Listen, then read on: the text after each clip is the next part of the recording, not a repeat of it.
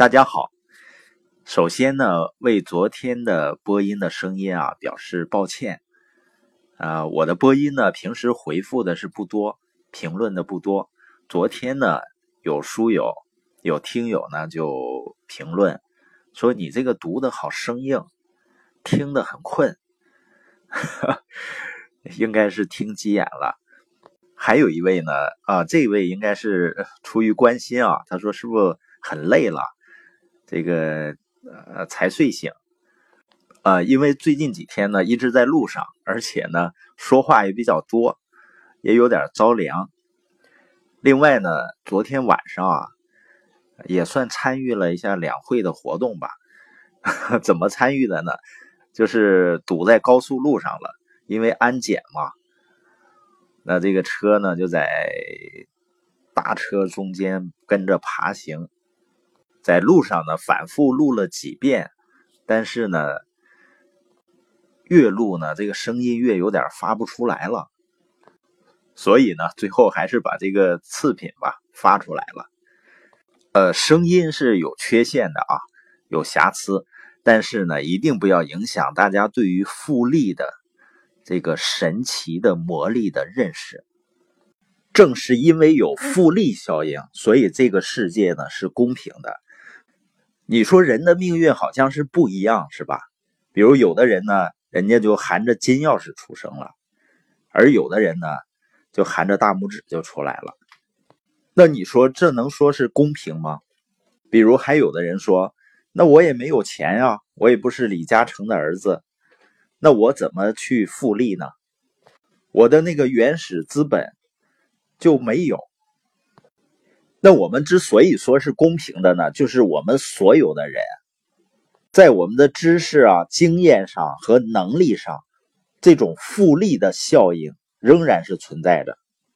因为知识呢能够积累，只要是能够积累的东西呢，它最终基本上都能够产生复利的效应。所以，我们如果说没有继承什么万贯家财啊，那么我们就可以持续的积累。自己的知识和能力，而且只要你具备了这种财富的思维和领导力，那你的这种能力呢，最终一定会变现的。那一旦变现的时候呢，就极有可能是瞬间就能够抵消以往你遭受的所有的挫折。也就是知识和能力的累积呢，它有一个临界点，当超越那个临界点的时候呢。真的感觉好像一夜之间，你想要的都来到了你的身边。实际上呢，它是长期积累的结果。那我们关于复利呢，第一天发的时候啊，我感到很高兴的是，就是我们有一个书友叫丁娟，她呢分享她的感受，她说今天的录音好有魔力，她听了有十遍左右，他觉得呢复利定律真的是个魔法棍。在我们生活的各个角落都起着神奇的作用。那理解复利的魔力和获得它的困难，是理解许多事情的核心和灵魂。他把它背会了，然后慢慢琢磨。那复利的力量之大是惊人的。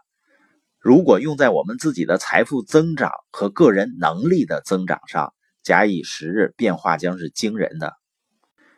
我觉得这位书友呢，他充分的认识到了。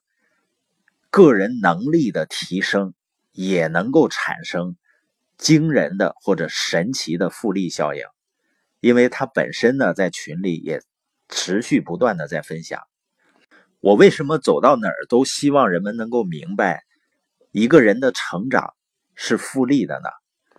我最近呢参加了几次聚会，一个呢是和同学们在一起，那我会发现呢，我有的同学啊。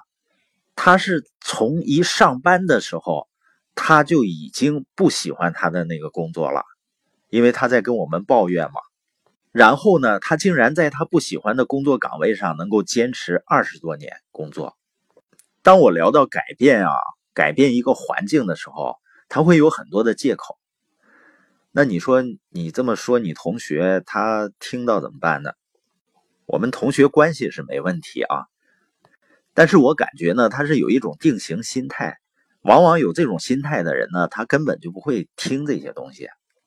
另外一场聚会呢，就是几个人大谈特谈，就是人是命运八字注定。而如果你相信人的成长是复利的话，你就会有足够的耐心，也有足够的信心去学习成长。因为我自己是非常典型的例子啊，我从跟一个人说话都嘚瑟，到最后呢，能够在几万人的面前说话嘚瑟。也就是说，虽然也嘚瑟呢，但是呢，这应该是一个很大的进步了，是吧？而且呢，是在一个国际性的会议上。所以复利效应的公式呢，可以表达为什么呢？就是括号一加 r，括号结束 n 次方。一呢是我们的现状，r 呢是每天的进步。这个 r 啊，就是只要每天进步一点点，就是正向的进步，正向的积累。n 呢是时间，所以呢，只要是每天去吸收。每天去思考，深入思考，每天去实践，那最终呢也会形成滚雪球的效应。